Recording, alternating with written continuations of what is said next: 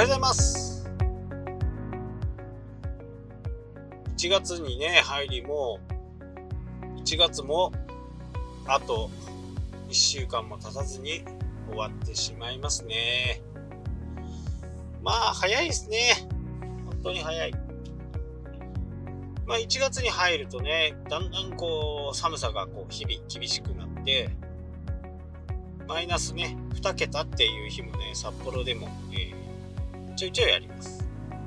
まああんまり寒くはならない。まあ、まあ、十分寒いのかもしれないですけどまあ僕がガキの頃経験してたようなねマイナス20度とかそういった気温には札幌はなかなかならないんでまあ寒いっちゃ寒いですけど他のね地方に比べると北海道のね地方に比べるとまあそんなもんで寒いって言ってたら笑われるかもしれないですけどね。ね人間怖いもんでね慣れっていうのがありますよね。もうマイナス4度でもねやっぱり寒い時は寒いっていう風に感じてしまう、ね、正直ねあんまりこう気温を見ない方がいい。気温を見るとますますその寒さがね自分の中で拡張していくんでこうなるとね、えー、なかなかこう釣りに行くのもね億劫な気温になってきましたよね。まあ釣れるって分かってたら行くんですけどね前回みたいにね。坊主っていうことがあるとやっぱり足が重いですよね。向く足が重い、まあ、何かね、えー、誘われたらまあ嫌いじゃないから行くんですけどね。自らこう行こうかなっていうふうにはちょっと思えないですね。ただね2月3月ぐらいに入ると違う魚種がねやっぱり現れてくるんでそんな時にはね餌を出しておきたいなと。で本気モードの時はねやっぱり車で車に置いてそこからこう釣るところにね向かっていかなきゃならないんで本当にフル装備でいかないと死んじゃいますしね。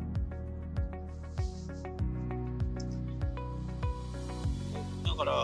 僕もね何度もこう説明したあの断熱ベスト。あれは強烈にあったかいですよ。やっぱり。ただ小さいバッテリーだとね 5000mAh ぐらいだと23時間がいいとこかな。で、え、1万ぐらい1万ミリアンペアだと結構持ちます。まあその分重いんですけどね、まあ、その辺をこう自分のこう時間とかする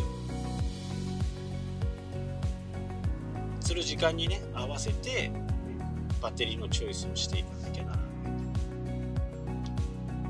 い。で僕の場合はこの電気自動車なんで、えー、そのバッテリーがなくなればねまた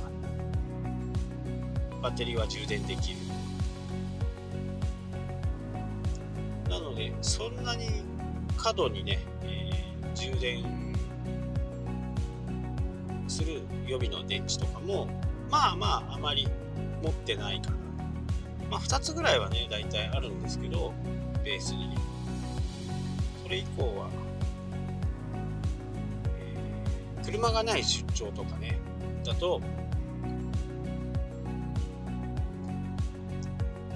2つぐらい。場所によっては、えー、ソーラーができるもの。ソーラー蓄電みたいな。ソーラーで、えー、充電できるようなものを持っていったりもしますね。なので結構ねその出張行くんでもその時その時によってかなりね装備が僕の中での装備がこう違ってくるんですよね。で、次回の3月に静岡なんですけど、3月の静岡は勇気を振り絞って iPad だけで行こうと。こういうふうにね、えー、企んでいます。多分、えー、HDMI 系のプロジェクターなんで、あタイプ C を持っていかなきゃダメか。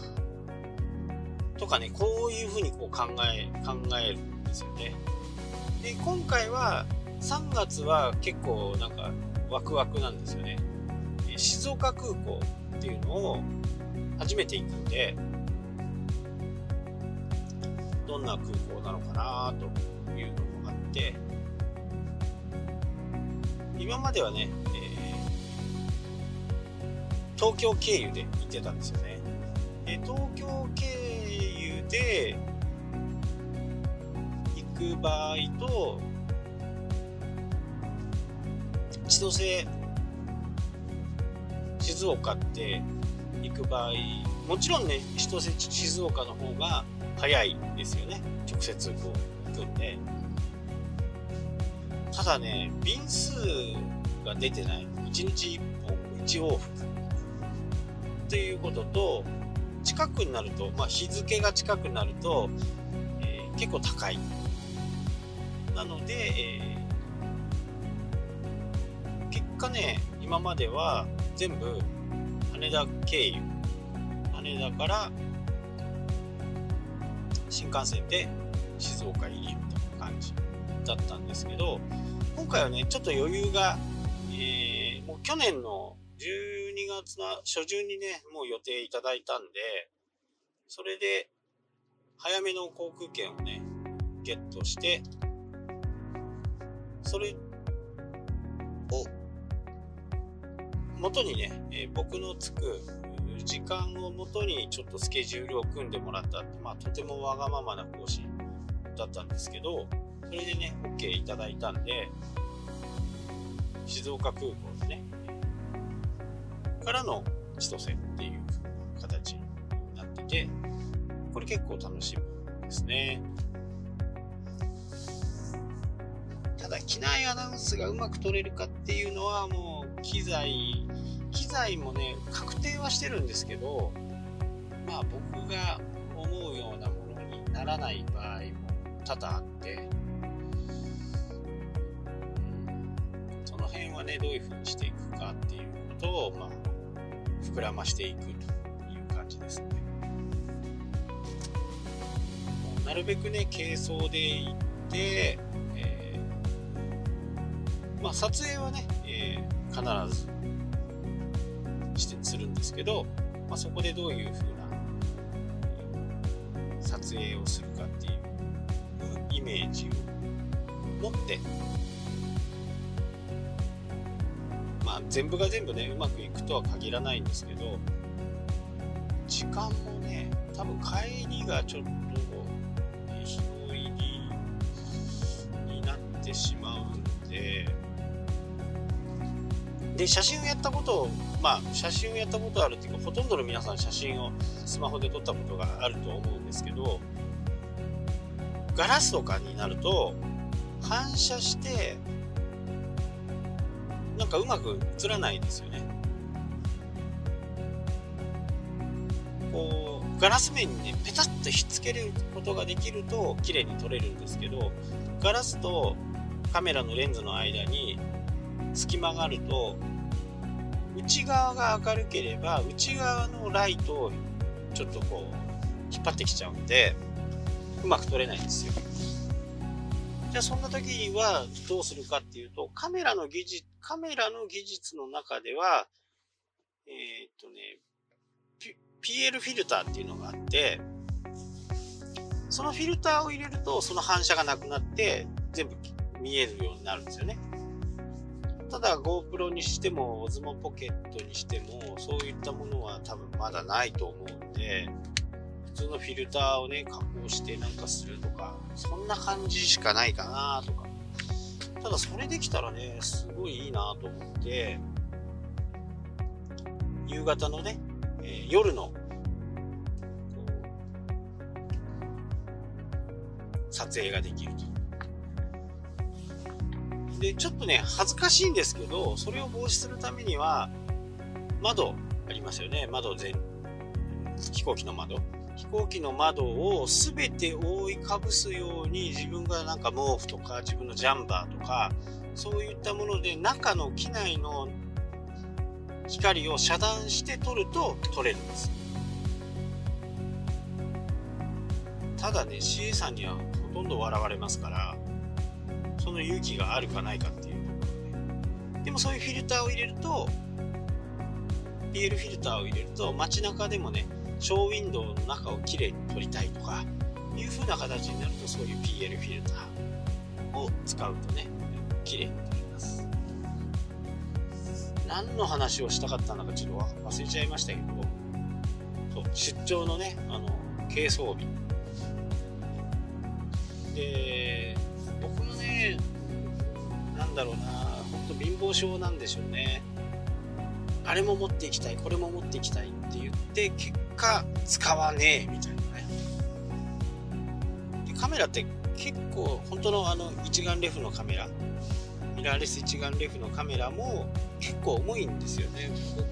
のやつも結構レンズもねゴロンとしてますしね。あれが結構重い大体カメラは一眼持ってくでしょ？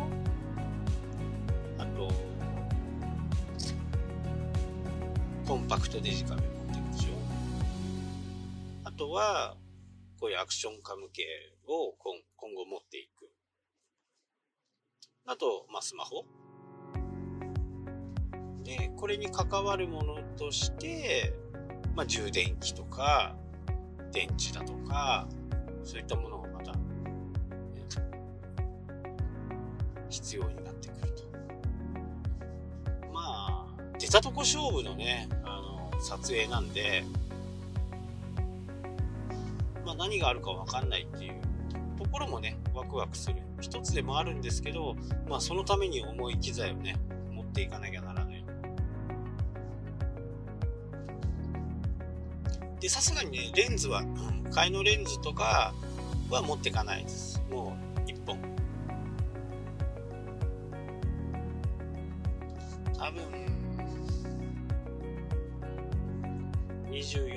24、70のズームレンズか、ちょっと難しいところですよね。撮影の種類によっては、えー、長い、ちょっと長いところを撮れるような中望遠みたいなねそういったものも持っていったりしますけど最近僕が撮るスナップはもう 24mm で全部撮ってるって感じですかね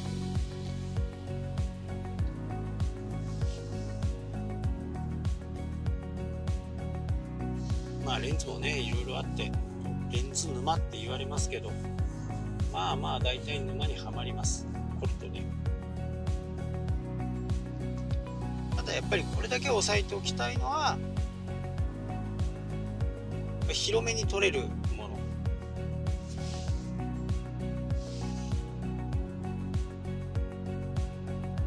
そういうのがね1本あれば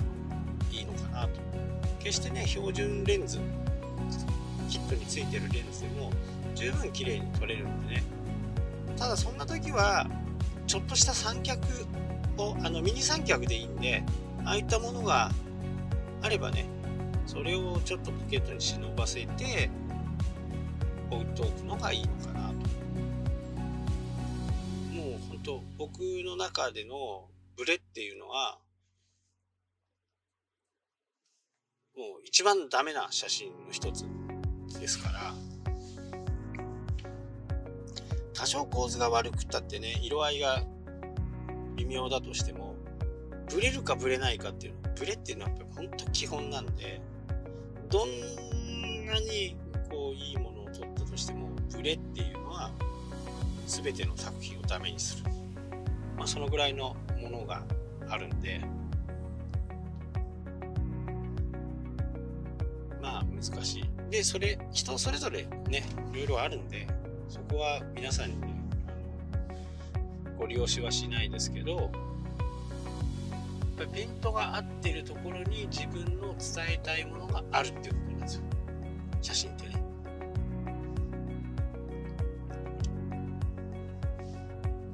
そんな感じで、こう、とにかく出張をね、iPad でできるようにすることをね今ちょっと考えててそうするとね前に言っていつも言っているこの音を編集するソフトっていうのが使えないんですよね。なのでこれをどうするかっていうことはちょっと問題点としてはあるんですけどまあ行った先のホテルでね、えー、静かな場合だとそういったことが録音とかがねできるんでそれはそれでいいのかなとは思いますけどこんなとこですかね。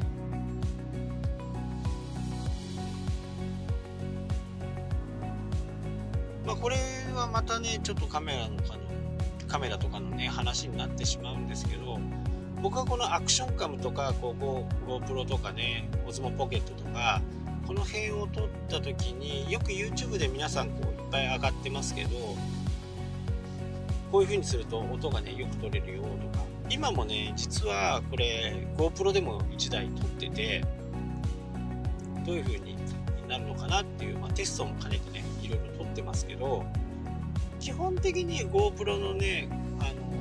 の音声を使うことってあんまりないんですよね。やっぱり風切り音って臨場感が伝わっていいかもしれないですけど、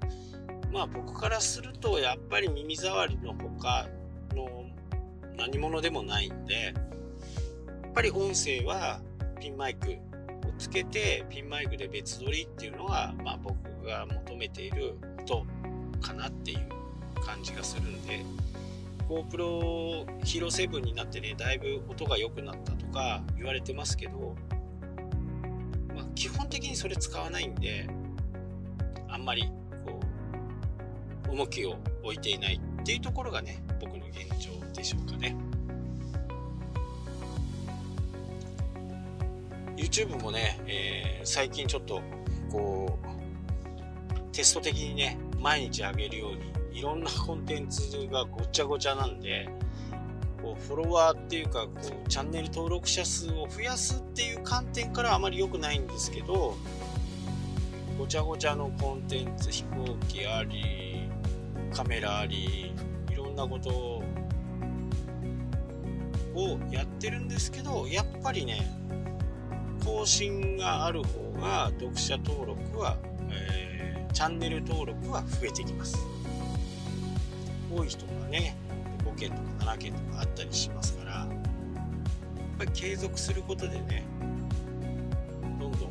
見てもらえる頻度が高くなる。それにつれて視聴者回数再生回数も伸びてますからこれはやっぱりこう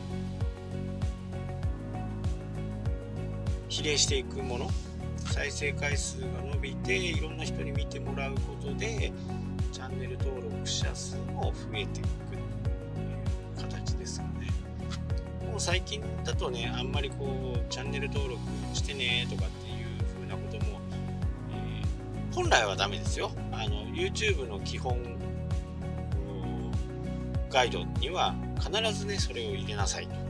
入れる方がいいよっていう教えがあるんですけど、まあ僕はあんまりこう、入れないまあ見たい人だったら、ルールを知ってる方だったらね、あの